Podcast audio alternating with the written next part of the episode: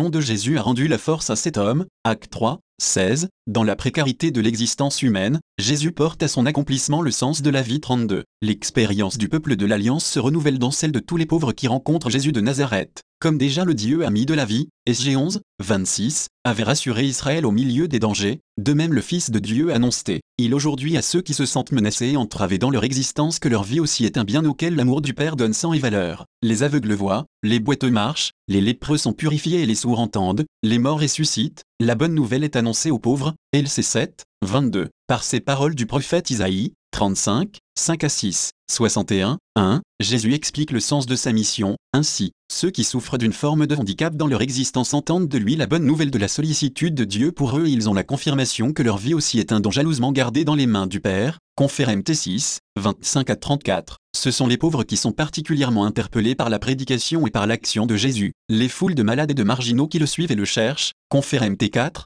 23 à 25, trouvent dans sa parole et dans ses gestes la révélation de la haute valeur de leur vie et de ce qui fonde leur attente du salut. Ainsi en est-il dans la mission de l'Église, depuis ses origines, elle qui annonce Jésus comme celui qui a passé en faisant le bien et en guérissant tous ceux qui étaient tombés au pouvoir du diable, car Dieu était avec lui, Acte 10, 38, c'est qu'elle porte un message de salut qui retentit, avec toute sa nouveauté, précisément dans les situations de misère et de pauvreté que traverse l'homme dans sa vie. C'est ainsi qu'agit Pierre quand il guérit le boiteux déposé chaque jour près de la belle porte du temple de Jérusalem pour y demander l'aumône, de l'argent et de l'or, je n'en ai pas, mais ce que j'ai, je te le donne. Au nom de Jésus-Christ le Nazaréen, marche, acte 3, 6. Dans la foi en Jésus, auteur de la vie, acte 3, 15, la vie qui est là, abandonnée et implorante, retrouve conscience de soi et pleine dignité. La parole et les gestes de Jésus et de son Église ne concernent pas seulement celui qui vit dans la maladie, la souffrance ou les différentes formes de marginalisation. Plus profondément, il touche le sens même de la vie de tout homme dans ses dimensions morales et spirituelles. Seul celui qui reconnaît que sa vie est marquée par la maladie du péché peut, dans la rencontre avec Jésus Sauveur, retrouver la vérité et l'authenticité de son existence, selon les paroles de Jésus. Ce ne sont pas les gens en bonne santé qui ont besoin de médecins, mais les malades. Je ne suis pas venu appeler les justes, mais les pécheurs au repentir. LC 5, 31 à 32. Au contraire,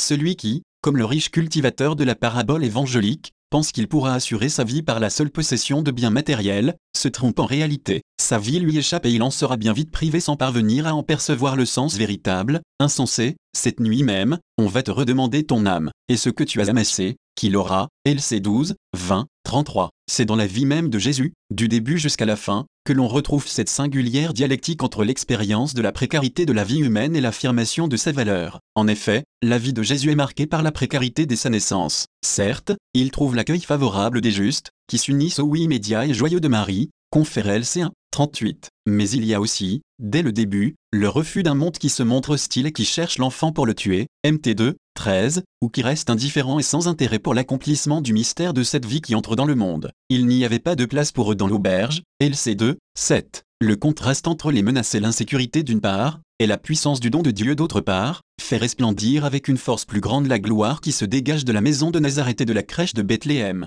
Cette vie qui naît est salut pour toute l'humanité, confère LC2, 11, les contradictions et les risques de la vie sont pleinement assumés par Jésus, de riche qu'il était, il s'est fait pauvre pour vous, afin de vous enrichir par sa pauvreté. 2 Compagnie 8, 9. La pauvreté dont parle Saint Paul n'est pas seulement le dépouillement des privilèges divins, c'est aussi le partage des conditions de vie les plus humbles et les plus précaires de la vie humaine, confère PH2, 6 à 7. Jésus vit cette pauvreté pendant toute son existence, jusqu'au moment suprême de la croix, il s'humilie à lui-même en se faisant obéissant jusqu'à la mort et à la mort sur une croix. Aussi Dieu l'a-t-il exalté et lui a-t-il donné le nom qui est au-dessus de tout nom, PH2, 8 et 9. C'est précisément dans sa mort que Jésus révèle toute la grandeur et la valeur de la vie, car son offrande sur la croix devient source de vie nouvelle pour tous les hommes, confère JN 12, 32. Quand il affronte les contradictions et l'anéantissement de sa vie, Jésus est guidé par la certitude qu'elle est dans les mains du Père. C'est pourquoi, sur la croix, il peut lui dire, Père, en tes mains je remets mon esprit, LC 23, 46, c'est-à-dire ma vie, grande, en vérité, est la valeur de la vie humaine,